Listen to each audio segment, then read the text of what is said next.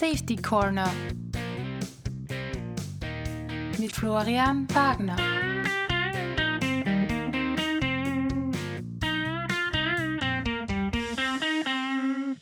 Herzlich willkommen bei Safety Corner. Heute bei mir zu Gast ist Thomas Bleier. Er ist Informationssicherheitsexperte im industriellen Umfeld und damit unter anderem Vorsitzender der Arbeitsgruppe EACS Security, das ist die Industrial Automation and Control System Security im OVE und bildet, das bildet das nationale Spiegelgremium äh, für die Entwicklung der IEC 62443. Was das genau für eine Norm ist, darüber werden wir heute noch sprechen und unter anderem ist er auch Lektor an der FH Campus Wien. Äh, herzlich willkommen, Herr Bleier. Hallo, danke für die Einladung. Sie sind jetzt äh, Information Security Experte im Industrie, also im automatisierten Umfeld. Was ist jetzt eigentlich Information Security und dann gleich anschließend, wie und wie ist die jetzt wichtig in, äh, in diesem Bereich und was sind da die Prioritäten? Ja, im Bereich der Informationssicherheit definiert man typischerweise die, ähm, die Ziele von äh, Maßnahmen immer durch die sogenannten Schutzziele. Und äh, im Bereich der Informationssicherheit haben als primäre Schutzziele im Normalfall immer die Vertraulichkeit, Integrität und Verfügbarkeit von Systemen definiert, diese sogenannte CAE-Triade. Genau diese Eigenschaften sind natürlich auch äh, im Industrieumfeld wichtig und insbesondere wenn wir uns die Entwicklungen anschauen in den letzten Jahren, dann ist es halt so, dass die Systeme immer mehr vernetzt wurden, auch im Bereich der Industrie, so Schlagworte wie Industrie 4.0 oder das Industrial Internet of Things, die tragen dazu natürlich das IRI dazu bei. Und dadurch steigen einfach die Risiken für IT-basierte Angriffe gerade in dem Umfeld massiv an. Und damit wird es auch wichtig, auch für diese Systeme diese drei Schutzziele und alle davon abgeleiteten äh, umzusetzen. Die Prioritäten sind im Industrieumfeld natürlich mitunter andere als im ähm, klassischen IT-Umfeld. Ähm, und das gilt halt dann durch die entsprechenden Mechanismen, Verfahren, Standards äh, in die Maßnahmen abzubilden, ja, sodass die Maßnahmen halt entsprechend den Prioritäten auch gesetzt werden. Wo könnte man da jetzt einen Unterschied im industriellen Umfeld zu, sagen wir, zu einer Bank sehen in den Prioritäten? Ja, ähm, Grundsätzlich ist es so, dass halt diese Prioritäten immer vom Anwendungsfall abhängen und festgelegt werden müssen. Man kann da jetzt nicht pauschal sagen, ähm, dass es äh, da äh, gewisse Reihenfolge gibt. Das ist oft auch eines der großen Missverständnisse, weil im Bereich der Informationssicherheit spricht man immer von der sogenannten CIA-Triade, also Confidentiality, Integrity und Availability, wo die Vertraulichkeit an erster Stelle steht und manche interpretieren das halt so, dass die Vertraulichkeit hier die größte Priorität hat ja, oder an, an, an erster Stelle äh, in einer Prioritätenreihung steht. Das ist aber auch im IT-Umfeld nicht der Fall. Wenn Sie jetzt das Beispiel der Bank angesprochen haben, dann wird es wahrscheinlich auch da vom System abhängen, weil beispielsweise in der Datenbank, die die Kontoführung äh, sicherstellt, wird vielleicht sogar auch die Integrität einen höheren Wert haben oder eine höhere Priorität haben als die Vertraulichkeit, weil es vielleicht, ich weiß es jetzt nicht, es kommt natürlich aufs konkrete Szenario an, aber weil es vielleicht für die Bank wichtiger sein wird, dass äh, hier keine unerlaubten Manipulationen mit den Kontodaten stattfinden, als dass irgendjemand ähm, die Informationen über die Konten bekommt. Was natürlich auch wichtig ist, keine Frage. Aber wie gesagt, die Integrität spielt hier sicher auch eine sehr wesentliche Rolle. Und ähnlich ist es halt im Industrieumfeld, wo wir auch typischerweise eben die Integrität oder vor allem auch die Verfügbarkeit als ähm, oberste Prämisse von, von Maßnahmen sehen äh, und wo mitunter auf Kosten dieser Eigenschaften, also von Integrität und Verfügbarkeit, auch die Vertraulichkeit niedriger priorisiert wird. Ja, wenn Sie eben an Industrie 4.0 Anwendungen denken, dann ist, oder Internet of Things Anwendungen denken, dann ist vielleicht ein konkreter Sensorwert ähm, von der Vertraulichkeit her weniger kritisch, wenn den ein potenzieller Angreifer erfährt, als wenn es diesem Angreifer gelingen würde, einen bestimmten Steuerwert für einen Aktor äh, verändern zu können, also die Integrität zu beeinflussen oder überhaupt das System lahmzulegen und dadurch die Verfügbarkeit zu beeinflussen. Und diese Entscheidung ist eben, wie gesagt, sehr individuell, auch vom äh, konkreten System, ja, nicht einmal in einem Betrieb oder in, in einem Unternehmen kann man hier pauschal sagen, uns ist die Integrität am wichtigsten oder die Vertraulichkeit am wichtigsten, sondern das kommt eben auf den jeweiligen Anwendungsfall an. Das heißt, äh, es ist eigentlich auch wenn Information Security jetzt so drinnen steht, würde man vielleicht denken, es ist das Allerwichtigste, die Information, also man könnte es jetzt gleichstellen mit der äh, Confidentiality, aber eigentlich sieht man jetzt schon bei der CIA-Triade, dass das Thema ja vielfältiger ist. Ganz genau. Also wie gesagt, die Information ist natürlich das, äh, wo es bei Information Security, also sozusagen der, das Ziel aller Schutzbemühungen, aber die Frage ist halt, welche dieser Schutzziele die wesentliche Rolle spielen. Ja, also ähm, Information Security umfasst aber auch nicht nur digitale Information, sondern generell von der ähm, Domäne her geht es da auch um so Dinge wie das Know-how der Leute in ihren Köpfen oder die Prozesse in einem Unternehmen, die effizient umgesetzt sozusagen zum Wettbewerbsvorteil führen. Also alles, was eben an Information zum Beispiel für ein Unternehmen von Wert ist. Ja. Da gibt es in der Industrie natürlich jede Menge. Aber jetzt kennen wir äh, Security jetzt, um, um, das Schlagwort zu nehmen, oft so als, ja, ich brauche einen äh, Virenscanner auf meinem Laptop, auf meinem PC, damit äh, man kann jetzt eine äh, Schadsoftware installiert. Aber Jetzt gehen wir eben in den Bereich der Industrie. Was sind da die Gefahren? Gibt es da überhaupt Gefahren? Beziehungsweise kann man da jetzt irgendein Beispiel äh, nennen, wo Industrieanlagen im großen Stil äh, angegriffen worden sind? Da gibt es leider, muss man sagen, ähm, in der kürzeren Vergangenheit jede Menge und immer mehr auch da vielleicht von der Wahrnehmung her immer das große Thema Industriespionage und solche Dinge, also das Stehlen von Informationen ähm, als eines der großen Probleme dargestellt, aber in Wirklichkeit, wie wir jetzt in den letzten Jahren sehen, wird auch da immer mehr oder geht es auch da immer mehr in die Richtung, dass man versucht, ähm, im Endeffekt einfach zu Geld zu kommen, ja, und dass diese ähm, Geschäftsmodelle, die im klassischen IT-Cybercrime-Business funktionieren, auch in der Industrie umgesetzt werden. Also ganz konkret das Thema Ransomware, die Erpressung mit ähm, der Nichtverfügbarkeit von Systemen ähm, ist auch im Industrieumfeld ein immer größeres Thema. Also Angreifer dringen in die Systeme ein, äh, legen die lahm, verschlüsseln beispielsweise Daten und diese Daten können ja eben auch die Steuerungsinformationen für ein Industriesystem sein das System ist dann nicht verfügbar und damit kann der Betrieb nicht produzieren. Und das ist gerade in der Industrie für viele Betriebe natürlich noch sch äh, schlimmer eigentlich, ja, als wenn jetzt die Office-IT verschlüsselt ist beispielsweise und ich meine Buchhaltung nicht machen kann. Und man sieht diesen Trend ganz deutlich, dass es hier ähm, erstens einmal durch die steigende Vernetzung natürlich auch für die Angreifer leichter wird als früher, solche Dinge überhaupt zu machen. Ja, weil wenn sie äh, früher mal äh, halbwegs isolierte Steuerungssysteme gehabt haben, war es für einen Angreifer, der jetzt irgendwo im Internet sitzt, vielleicht auch gar nicht so einfach, die mal im ersten Schritt zu erreichen. Und durch die steigende Vernetzung tut man sich da als Angreifer leichter, wenn man so sagen will. Äh, und auf der anderen Seite ähm, ist natürlich auch die Abhängigkeit von diesen Systemen stark zunehmend oder hat in den letzten Star Jahren stark zugenommen. Es gibt kaum einen Betrieb heutzutage, der seine Produktion oder seine Industrieanlagen ohne entsprechende IT-Systeme steuern kann. Und das wird immer kritischere Mischung und da ist auch absehbar, dass das nicht so schnell vorbeigehen wird. Ja. Alle diese Dinge, äh, die sich da im Cybercrime-Umfeld entwickelt haben, verlagern sich natürlich auf die Segmente, wo auch entsprechend Geld zu holen ist. Ja. Und eben wie gesagt, von einem Industriebetrieb, dessen millionenschwere Industrieanlage steht, kann man sicher ein höheres Lösegeld fordern als von einem kleinen ähm, ja, Bürobetrieb, dessen Office-IT ich lahmgelegt habe. Und das sehen wir auch in der Praxis immer mehr. Sie haben jetzt gesagt, die Vernetzung ist ein Problem. Ähm, die erste Frage, ist jetzt die Vernetzung das Problem, wenn man, wenn man eine, also wenn man im System einmal drinnen ist, dass man Zugang zu vielen anderen Systemen hat?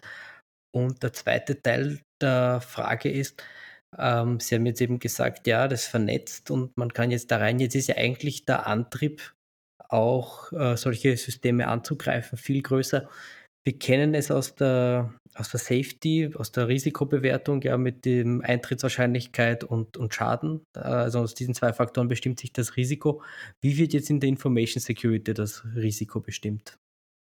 Ganz genauso. Auch in der, im Bereich der Informationssicherheit ist die Risikoformel äh, zusammengesetzt aus Eintrittswahrscheinlichkeit und Auswirkung, wobei man da in der bei der Eintrittswahrscheinlichkeit oft äh, das Ganze noch aufspaltet in die zwei Faktoren Bedrohung und Verwundbarkeit, ja, weil ähm, im Bereich der Informationssicherheit geht es ja um intentionale Angriffe. Das heißt, der wesentliche Unterschied zu Safety ist ja auch, dass ich nicht mit zufälligen oder unabsichtlichen Ereignissen äh, rechne oder die betrachte, sondern dass ich davon ausgehe, dass jemand, ein externer Angreifer, wirklich absichtlich gewisse Zustände herbeiführt, um seine Ziele zu erreichen und mir zu schaden. Ja.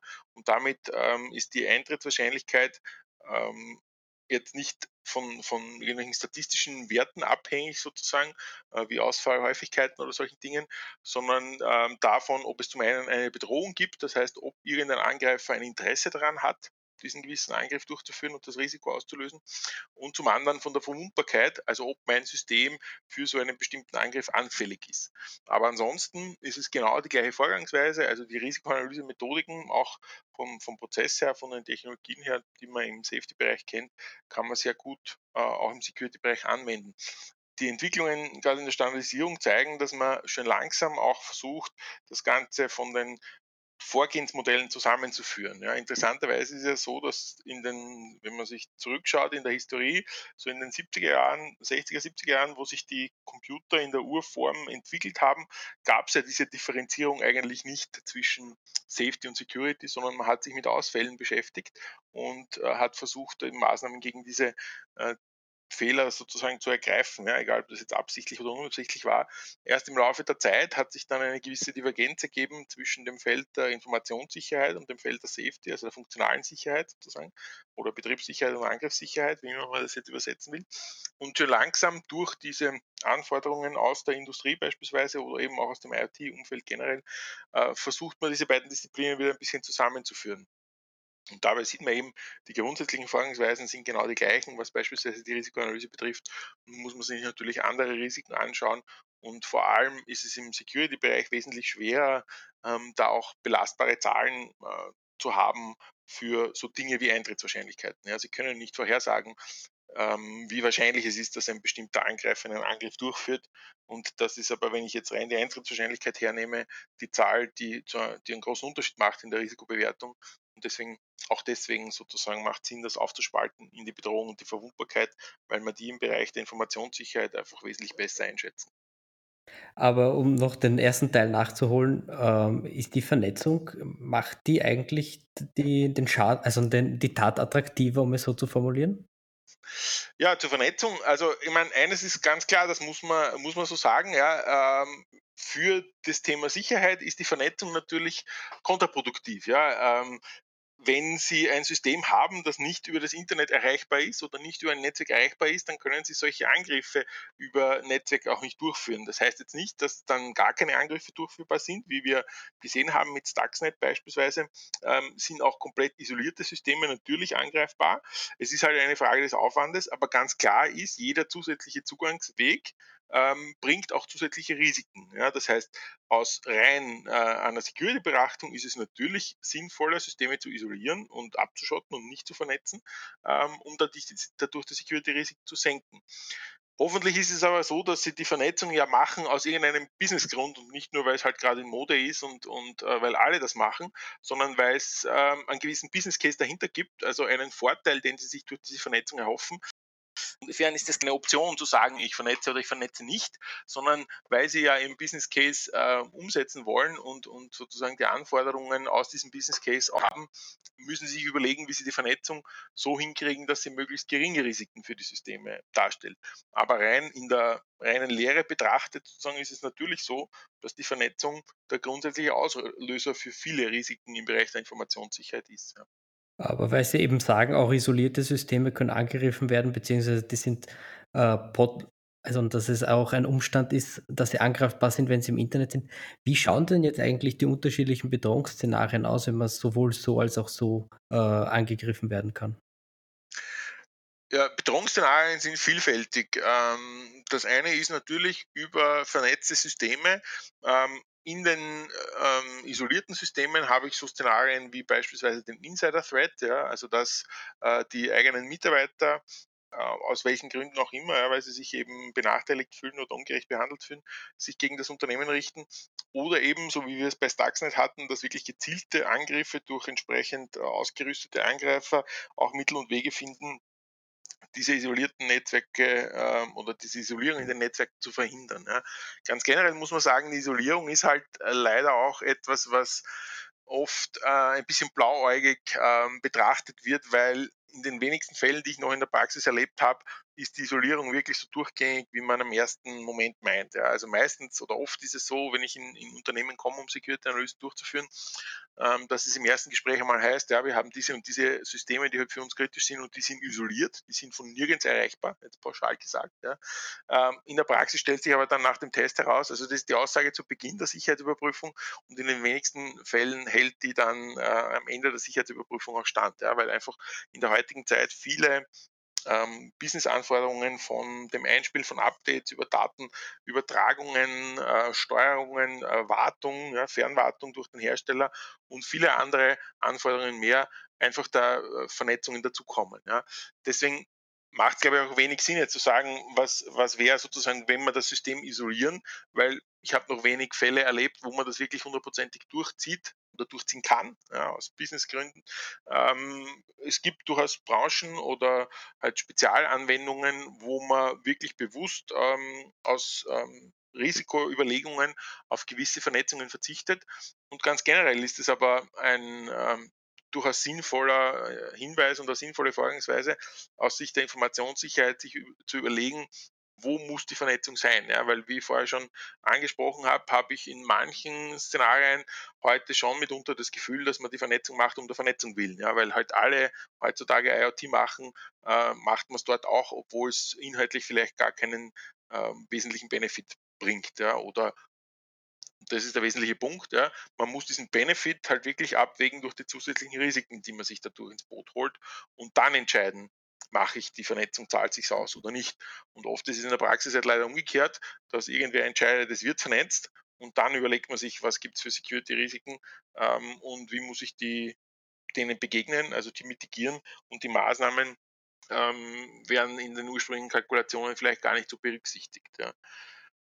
Also äh, Szenarien äh, jetzt konkret von der technischen Seite, was Angriffe gibt, gibt es natürlich viele. Äh, das beginnt mit, mit USB-Sticks und solchen Dingen, über netzwerkbasierte Angriffe, über bis hin zu Supply Chain-Attacken ist ein Thema, das auch immer, immer wieder hochpoppt. Also sprich, dass die Systeme bzw. die Software schon im Wege der Lieferkette infiziert wird, ob das jetzt ein Download von einer ähm, Parametriersoftware beispielsweise ist, äh, die auf der Website vom Hersteller manipuliert wurde. Solche Vorfälle gab es einige in der Vergangenheit, äh, bis hin zu wirklich manipulierten Geräten, ja, wo man auch weiß von einigen Vorfällen, wo Geräte, bevor sie bei dem äh, Kunden angekommen sind, ähm, entsprechend manipuliert wurden aber natürlich die ganze Bandbreite von, von Online-Angriffen. Ja.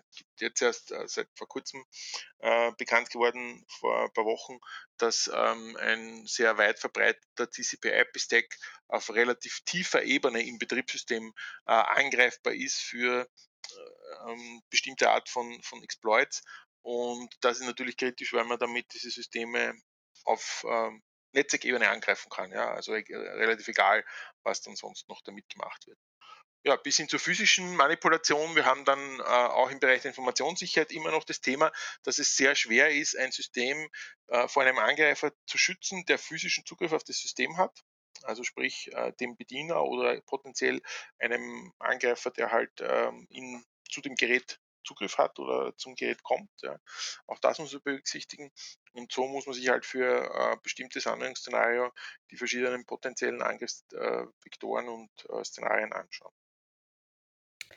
Das heißt, gehen wir jetzt äh, kurz in die Praxis. Ich habe äh, äh, Industriesystem, ein, ein, automatisiertes System. Reicht es jetzt, Information Security Experte zu sein, um das äh, secure zu machen? Na, also wie kann man konkret vorgehen? Ähm, naja, in der Theorie äh, schon. Ja, die Maßnahmen, das ist auch so ein, ein Spannungsfeld, das mir immer wieder, immer wieder begegnet. Es gibt die eine Fraktion, die sagt, äh, ja, wir haben, äh, also Informationssicherheit ist eh überall das Gleiche. Nicht? Das heißt, wenn man einmal, so wie Sie sagen, Informationssicherheitsexperte ist, dann kann man das auch in der Industrie eins zu eins äh, anwenden. Und dann gibt es die andere Fraktion, äh, vorwiegend auch aus der Industrie, die sagt, nicht, das ist eine ganz andere Umgebung, das ist alles, was wir im Bereich der Informationssicherheit gemacht haben, ist da nicht anwendbar, weil die Voraussetzungen ganz anders andere sind und die Umgebung eine ganz andere ist und so. Deswegen muss man da überall von Null beginnen. Und ich bin oft und auch in diesem Fall äh, ein Pragmatiker und sehe halt den Weg in der Mitte, weil ähm, natürlich ist es so, dass sie Informationssicherheitsmechanismen nicht eins zu eins umlegen können auf industrielle Systeme, wenn die aus dem Business-IT-Umfeld kommen. Das liegt aber primär an diesen Rahmenbedingungen und an der unterschiedlichen Prioritätensetzung, die sie halt in unterschiedlichen Systemen haben. Aber die grundsätzlichen Thematiken, ja, die grundsätzlichen Mechanismen, zu Themen beginnen von der Risikoanalyse bis auch zu den Schutzmaßnahmen, ja, die sind natürlich die gleichen, egal in welcher Umgebung Sie das anwenden. Ja. Um nur ein paar Beispiele zu nennen, wenn Sie so Defense in Depth hernehmen, das ist eines der, der generellen Prinzipien, das seit den habe heute zufällig äh, den Kollegen darüber gesprochen, ja, das Paper, eines der ersten Papers, das dieses Prinzip beschrieben hat, stammt aus dem Jahr 1975 von Salter und Schröder. Ja, also das ist jetzt keine Erfindung des IoT-Zeitalters, ähm, aber dieses Prinzip, das gilt in der klassischen Informationssicherheit genauso wie im Bereich industrieller Systeme und bedeutet eben, dass ich mehrere Arten, mehrere ähm, Linien, ja, also mehrere Schutzmechanismen hintereinander anwenden muss, um es einem Angreifer ähm, nicht einfach zu machen, sodass wenn er einen Sicherheitsmechanismus überwindet, er dann gleich äh, vollen Zugriff auf das System hat oder halt sein Ziel erreichen kann.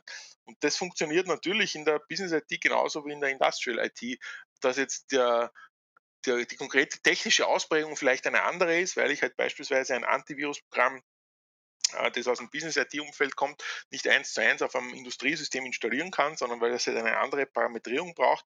Das ist ganz klar. Aber diese grundsätzlichen Prinzipien, eben auch so Abschottung, ja, also sich überlegen, wer, über welche Kanäle gibt es Zugriff auf Systeme, all das sind Dinge, die man natürlich genauso im äh, Business-Umfeld wie im Industrieumfeld einsetzen kann. Also die Werkzeuge sind die gleichen, man muss halt nur wissen, wie man mit den Werkzeugen umgeht und äh, das halt auf die jeweilige Situation anpassen. Das ist, glaube ich, so das Entscheidende, wenn man sich mit Industrial Information Security beschäftigt. Ja.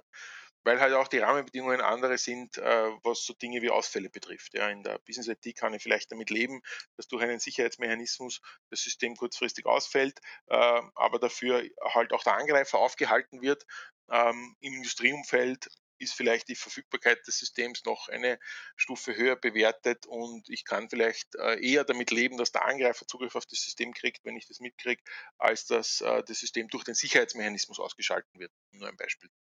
Ähm, ja, wahrscheinlich ist es auch die Verfügbarkeit äh, sehr, sehr wichtig, weil im anderen Falle könnte es ja zu gefährlichen Situationen kommen, wo wir die Brücke zur Safety wieder haben. Aber Sie haben jetzt gesagt, die, die Werkzeuge, man muss wissen, wie man sie an, äh, anwendet. Wir haben kurz in der Einleitung, also ich habe kurz in der Einleitung die IEC 62443 erwähnt. Was ist das? An wen richtet sie sich und wobei hilft sie? Die IEC 643 ist ein äh, internationaler Standard für Informationssicherheit für industrielle Automatisierungs- und Kontrollsysteme, wie es so schön heißt im Titel. Das heißt, die Norm wird seit inzwischen knapp 20 Jahren entwickelt, um genau diese spezifischen Anforderungen, die ich im Industriebereich habe, ähm, abzubilden, auch in einem Standard. Ja, viele aus dem Bereich der Business IT kennen vielleicht die ISO 27001 als eine Norm für ein Informationssicherheitsmanagementsystem. Das heißt, äh, wie ich in einem Unternehmen dafür sorge, dass in allen Bereichen, die relevant sind fürs Unternehmen, äh, Informationssicherheit umgesetzt wird. Und ähnlich gibt es in der IEC 623 einen Bereich, also die zweite Ebene, die sich mit ähm, sogenannten, das heißt dort Cyber Security Management System, aber die Zielrichtung ist die gleiche, ja, wie ich mich ähm, im Unternehmen aufstellen kann, um dafür zu sorgen, dass ähm, an der jeweiligen Stelle das Richtige passiert. Also dass eben beispielsweise, wenn jemand ein neues Automatisierungssystem in Betrieb nimmt, da entsprechende Sicherheitseigenschaften eingebaut werden, diese geprüft werden und so weiter. Also das heißt, es gibt dort den Teil des Managementsystems, sowie auch in der in der Office IT, aber halt äh, ausgerichtet auf die spezifischen Anforderungen. Und daneben äh, oder darüber hinaus hat die IEC 643 aber auch noch weitere Teilnormen, die so Dinge abdecken, wie beispielsweise diese Methodik zur Risikoanalyse.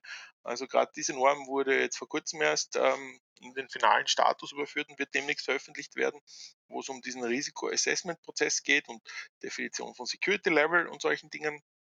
Es gibt dann dort Teilnormen, die sich mit dem Produktentwicklungsprozess beschäftigen, weil gerade das ja auch eine Herausforderung im industriellen Bereich ist, dass die Produkte oft gar nicht ausgelegt sind auf die ähm, Verwendung in Umgebungen, wo ich mit Angriffen über IT-basierte Systeme reichen, äh, rechnen muss. Ja? Also ähm, sehr oft finden Sie eben SPS oder solche Dinge aus der Vergangenheit, ähm, die davon ausgehen, dass sie in einem Netz äh, operieren, wo alle Teilnehmer in dem Netz vertrauenswürdig sind. Ja? Da haben Sie natürlich in heutigen Umgebungen, wo Sie das nicht garantieren können, vielleicht äh, andere Herausforderungen. Deswegen gibt es da in der Norm auch entsprechende Teile, die den Produktentwicklungsprozess definieren oder auch die technischen Anforderungen. Und dann gibt es die erste Ebene, die, die also die, die 6.3.1-Ebene, äh, die die generellen Anforderungen, den, den Lebenszyklus auch definiert. Und diese vier Teilbereiche decken sozusagen das komplette Spektrum ab, ähm, das notwendig ist, um im industriellen Umfeld Informationssicherheit umzusetzen und zu implementieren.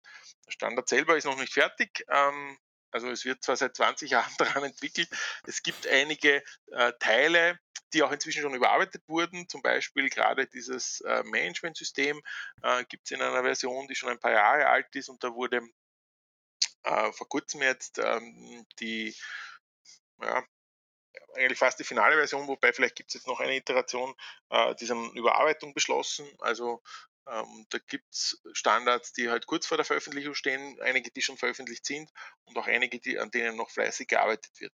Aber in Summe stellt das eben mehr oder weniger auch das einzige verfügbare Werk, Standardwerk in diesem Umfang äh, dar, ähm, das man in der Industrie anwenden kann und findet deshalb auch inzwischen relativ weite Verbreitung. Verschiedene sektorspezifische Standards setzen inzwischen davon auf oder versuchen darauf aufzusetzen. Im Medizintechnikbereich gibt es eine Entwicklung, die die 6243 als Basis verwendet und sich dann die Spezifika für die Medizintechnik anschaut. Eisenbahnbereich und vielen anderen Bereichen auch. Ja. Also ähnlich wie wir es von der Functional Safety her kennen, wo wir die 61508 als Basisnorm haben und dann die ergänzt wird durch ähm, sektorspezifische Normen, die halt die Unterschiede herausarbeiten für einen bestimmten Bereich, ähm, sieht man diese Entwicklung ähnlich auch im Bereich der Security, wo die 643 sich ähm, ja, zu einem Art Basisstandard entwickelt äh, und drumherum dann domänenspezifische Security-Standards entwickelt werden. Also äh, nochmal zusammengefasst, die, die Norm versucht wirklich auch Hersteller, Betreiber und Integratoren ähm, zu adressieren und, und zu, zu unterstützen. Ganz genau, das ist auch ein, ein, wesentlicher Unterschied vielleicht zu vielen anderen Normen im Bereich der Informationssicherheit, wie der vorhin angesprochenen ISO 27000 äh, oder auch anderen ähm, wo die meistens halt einen gewissen Fokus haben, ja, oder Kommunikatierer beispielsweise, also die 27001, da geht es ja wirklich nur um die Betreiber von Systemen, Kommunikatierer, falls das jemand kennt, äh, im Bereich der Informationssicherheit, da geht es um die Zertifizierung von Produkten, also die adressieren immer nur einzelne Teilbereiche und die IEC 6243 versucht aber für diesen Teil der industriellen Automatisierungs- und Kontrollsysteme wirklich die komplette Palette abzudecken, also sowohl das, was der Hersteller in seine Produkte einbauen muss, äh, damit die dann nachher auch ähm, Angreifern standhalten können, als auch das, was der Integrator bei dem Einsatz dieser Produkte berücksichtigen muss, weil nur weil ein Produkt Sicherheitsfeatures hat, heißt das ja noch lange nicht, dass die im Realbetrieb dann auch genutzt werden und eingebaut werden. Und auch das, was der Betreiber dann zu tun hat, weil, wie wir wissen, ist Security halt nicht etwas, was ich einmal umsetze und dann ins Produkt einbaue oder in eine Anlage einbaue und dann brauche ich mich nicht mehr darum kümmern, sondern es gibt über den kompletten Lebenszyklus der Systeme immer wieder Aspekte und Dinge, die ich berücksichtigen muss. Und diesen ganzen Bereich äh, oder diese ganze Bandbreite versucht die EC603 auch abzubilden. Das ist jetzt ein guter Punkt zu, zuletzt. Äh, Sie haben eben gesagt, ähm, einmal äh, erstellt, das reicht nicht. Jetzt habe ich Schutzmaßnahmen. Ja, jetzt Defense in Depth haben Sie angesprochen. Jetzt habe ich Schutzmaßnahmen. Also ich versuche mich gegen die Angriffe zu schützen. So, jetzt ist aber ein Angreifer doch durchgekommen. Vielleicht nicht auch durch alle Schutzeinrichtungen, aber er ist drinnen. Ähm, was machen wir? Pech gehabt oder wie schaut es aus? Ja, das wird auch immer wichtiger. Also ähm, die erste wichtige Voraussetzung ist einmal, dass ich das überhaupt erkennen kann. Das heißt, ich muss vorher schon beim Design der Systeme mir überlegt haben, wie kann ich erkennen, wenn Angreifer die ersten dieser Defense-in-Depth-Maßnahmen eben überwinden, also meine ersten Sicherheitsmaßnahmen überwinden ähm, und in mein Netz reinkommen. Ja, weil das ist etwas, was wir bei vielen der Angriffe, die heutzutage passieren, sehen, dass diese Angreifer erst spät erkannt werden. Ja, erst Monate oder Wochen später man bemerkt, dass der Angreifer im Netz ist, wo er schon die Möglichkeit hat, eben sich umzusehen, viele Informationen zu sammeln, ähm, sich auch zu verankern oder einzunisten sozusagen in verschiedenen Systemen, um dann selbst, wenn ich jetzt an einer Stelle äh, gewisse Artefakte finde und die entferne, er dann über andere Wege wieder reinkommt. Also der erste Punkt ist einmal, überhaupt vorbereitet zu sein, um solche Angriffe erkennen zu können. Und das zweite ist dann, dass ich wirklich eben auch schnell reagieren kann drauf und Maßnahmen setzen kann, äh, um den Angreifer wieder rauszuschmeißen. Und das beginnt auch mit so Themen wie klassischen Notfallplänen, Krisen- und Katastrophenplänen. Also mir auch zu überlegen, wie kritisch sind welche Teile des Systems, wo kann ich beispielsweise im Notfall auch bis hin zu einer Abschaltung gehen ja, und sagen, ich, ich nehme dieses System außer Betrieb, äh, um eben dem Angreifer weiteren Schaden nicht zu ermöglichen. Aber da muss man natürlich immer abwägen, was heißt jetzt ein System außer Betrieb nehmen für den Geschäftsprozess, für, für das Unternehmen. Ja. Und diese Abwägungen ähm, sollte man eben schon im Vorhinein getroffen haben, weil es in der Situation natürlich schwierig ist zu entscheiden ähm, und, und erst einmal sozusagen sich grundsätzlich zu überlegen, wie wichtig ein System für meinen Geschäftsbetrieb ist. Ja. Also Vorbereitung ist hier essentiell. Und dann natürlich auch ähm, entsprechendes Know-how, ja, also Leute, die diese ähm, Systeme auch soweit untersuchen können, um Angreifer feststellen zu können, ähm, den Angriff analysieren zu können, dann sozusagen auch äh, sich sicher sein zu können, dass ich alles finde, was ein Angreifer hinterlassen hat an Manipulationen auf dem System. Ähm, das hängt aber auch sehr viel von den klassischen Prozessen ab. Ja? Also Betriebsprozesse in der IT reden wir von Configuration Management oder Change Management. Ja? All das unterstützt natürlich auch äh, dann im Fall des Falles ähm, ein, ein äh, Incident Response Team, wenn es um die Frage geht, zum Beispiel, welche Systeme wurden manipuliert. Ja. Also dann brauche ich vertrauenswürdige Baselines, mit denen ich das äh, überprüfen kann. Also sehr viel hängt da von der Vorbereitung ab und dann halt natürlich auch eine klare Entscheidungsstruktur, die auch vorher definiert sein muss. Wer darf jetzt entscheiden, welche Aktionen gesetzt werden ja, und was jetzt das geringere Übel darstellt. Aber das sind so, glaube ich, die wesentlichen ähm, Aspekte, auf die man achten sollte in der Vorbereitung auf solche Vorfälle. Und wir sehen es äh, immer mehr, ähm, was man im Security-Bereich ähm, auch vielleicht anfangs so als Ziel gesehen hat, den Angreifer immer, also den Angreifer prinzipiell schon mal draußen zu halten, das wird immer unrealistischer. Sie können heutzutage in einem mittelgroßen oder größeren Unternehmen nicht davon ausgehen, dass sie dass es ein Angreifer nicht schaffen wird, in ihr Netz zu, zu gelangen. Ja, einfach aufgrund, aufgrund der Komplexität der Systeme und der Netze und eben der vielen Vernetzungen und Schnittstellen müssen sie damit rechnen, dass über kurz oder lang äh, sie Angreifer im Netz haben. Wichtig ist es eben, die zu erkennen, bevor sie an die kritischen Stellen kommen und ähm, Schaden anrichten können. Und deswegen muss man weggehen von diesem perimeterbasierten Schutzkonzept, das in den 90er Jahren der, der, das, äh, der Stand der Technik war, wenn man so will, also wo man gesagt hat, ich brauche eine große Firewall, so vereinfacht dargestellt, ja, außen, ja, und die hält alles Böse aus meinem Firmennetz raus, ja, und dann brauche ich drinnen mich um nichts mehr kümmern und dann ist drinnen eh alles sicher. Das ist heutzutage schon lange nicht mehr der Fall. Deswegen muss man eben ähm, auch beispielsweise innerhalb der Netze entsprechende Zonen definieren, diese Zonen auch mit Filtern ausstatten, also Firewalls intern haben beispielsweise äh, und entsprechende Filter, um Angriffe erkennen zu können. Das ist auch so eines der Grundkonzepte, die in der IEC 623 definiert werden. Da spricht man von Zones and Conduits, also die Zusammenfassung von Systemen, die für einen bestimmten Zweck gedacht sind, in eine Sicherheitszone und die Definition der Kommunikationsschnittstellen von dieser Zone zu anderen Zonen, inklusive einer Bewertung der Kritikalität dieser Übergänge, äh, was da für, für Kommunikation stattfinden darf und so weiter. Und das ist dann natürlich auch wichtig, um bei einem Vorfall dann die Entscheidung treffen zu können, beispielsweise gewisse Zonenübergänge zu kappen und damit die kritischen Bereiche von einem potenziell schon ablaufenden Angriff abtrennen zu können, um den Schaden zu minimieren. Jetzt haben wir schon sehr, sehr tief hineingegangen, aber man hat einen sehr interessanten Einblick bekommen. Was mir jetzt noch aufgefallen ist, also bei allen Unterschieden, diese Aufbauvermeidung, äh, Erkennung, also Diagnose und, und Reaktion, da haben wir schon auch sehr viele äh, Gemeinsamkeiten mit der Safety. Ja, also eben, das ist ja, das ist nicht nur Ihnen aufgefallen. Äh, da kommt man ganz generell so in beiden Lagern, wenn ich, wenn man so sagen will, auch immer mehr zu dieser Erkenntnis, ja, dass man sich gegenseitig braucht, weil eben die Safety natürlich auch ähm, immer mehr abhängig ist von der IT. Äh, die Safety-Systeme ja, werden natürlich auch immer mehr mit Hilfe von Informationstechnologie oder Automatisierungstechnologie umgesetzt.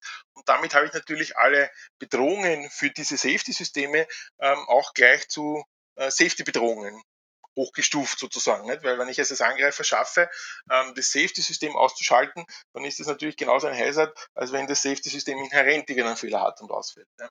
Und das heißt, die eine Seite und auf der anderen Seite haben wir aber gerade aus der Safety heraus auch viele Hebel sozusagen, die man auch im Security-Bereich nutzen kann, um ähm, den Schaden oder die Auswirkung von Angriffen zu reduzieren. Weil wenn ich ein Safety-System ha habe, das beispielsweise jetzt unabhängig von IT funktioniert, ja, also ein Überdruckventil, sehr vereinfacht gesprochen, das den Kessel den Überdruck im Kessel rauslässt, äh, vollautomatisch, ohne dass ich da äh, als Angreifer über die IT das manipulieren kann, dann kann ich noch so viel versuchen, durch irgendwelche Inputs und, und Manipulation der Steuerungssysteme diesen Kessel äh, Überdruck äh, reinzukriegen. Wenn das Ventil aufmacht, wird das Überdruck abgebaut. Ja. Also da gibt es sehr viele Synergien, äh, aber natürlich auch Gegensätze, ja, weil eben was im Safety ähm, oft sozusagen die, die Ziele sind, können dann aus Security-Sicht wieder Probleme darstellen und umgekehrt. Und deswegen kommt man da auch immer mehr in, zu der Ansicht, dass man halt da zusammenarbeiten muss und das nicht als getrennte Disziplinen betrachten kann. Und wie ich schon gesagt habe, es gibt da auch ähm, erste Initiativen dazu. Es gibt da gerade einen Standard äh, in Entwicklung, also die aktuelle Nummer ist, ähm, glaube ich, 63325 oder so, auch in der TC65, also wo sowohl die Function Safety als auch die Security Standards entwickelt werden wo man jetzt versucht, diesen äh, Lebenszyklus ähm, für beide Aspekte zu definieren. Ja, also sowohl für den Safety-Prozess als auch für den Security-Prozess, ja, damit man da gemeinsam zum, zum äh, Ziel kommt. Ja. Äh, das, das sind sehr interessante Entwicklungen. Also von dem zweiten Standard, den ich jetzt angesprochen habe, habe ich jetzt auch zum ersten Mal gehört. Das ist auch erst ein, ein Draft, äh, also ein erster Draft. Es gab da mal eine Technical Recommendation, die hat aber wieder andere Nummer und jetzt gibt es den ersten Entwurf von einem Standard. Ich weiß auch nicht, ob die Nummer beibehalten wird. Also die Nummer, glaube ich, muss man sich nicht unbedingt merken. Aber was man sich merken kann, ist, dass es da ähm, über kurz oder lang auch Standards dazu geben wird zu dem Thema und das an denen fleißig entwickelt. Ja. Ähm, wir sind jetzt leider, muss man schon fast sagen, am Ende der, äh, der Folge angekommen. Ich sehe da jetzt einfach auch das Potenzial, vielleicht können wir in einer anschließenden Folge, ich weiß, ich sage das jedes Mal, aber dass man über das Thema auch noch in späteren Folgen diskutiert. Aber danke, Herr Bleier, dass Sie mein Gast gewesen sind. Und ich werde eben den Standard und, und die beiden Standards noch einmal verlinken auf der Webseite. Und ja, danke, dass Sie mein Gast gewesen sind und ja, noch, ich wünsche noch einen schönen Tag. Hat mich sehr gefreut. Danke sehr für die Einladung und auch Ihnen einen schönen Tag noch. Die Ansichten und Meinungen der Gäste in diesem Podcast spiegeln nicht zwingend die Ansichten und Meinungen des Gastgebers oder etwaiger Sponsoren wider. Die besprochenen Inhalte, Fallbeispiele und Analysen sind nur als Beispiele zu sehen und können ausführliche Recherchen nicht ersetzen und stellen daher nicht die einzig mögliche Lösung dar. Keinesfalls ersetzen die besprochenen Fälle anwendungsbezogene Analysen, da sie nur auf wenigen Annahmen basieren. Ohne ausdrückliche Erlaubnis darf der Podcast oder Teile davon nicht gespeichert oder weiterverarbeitet werden.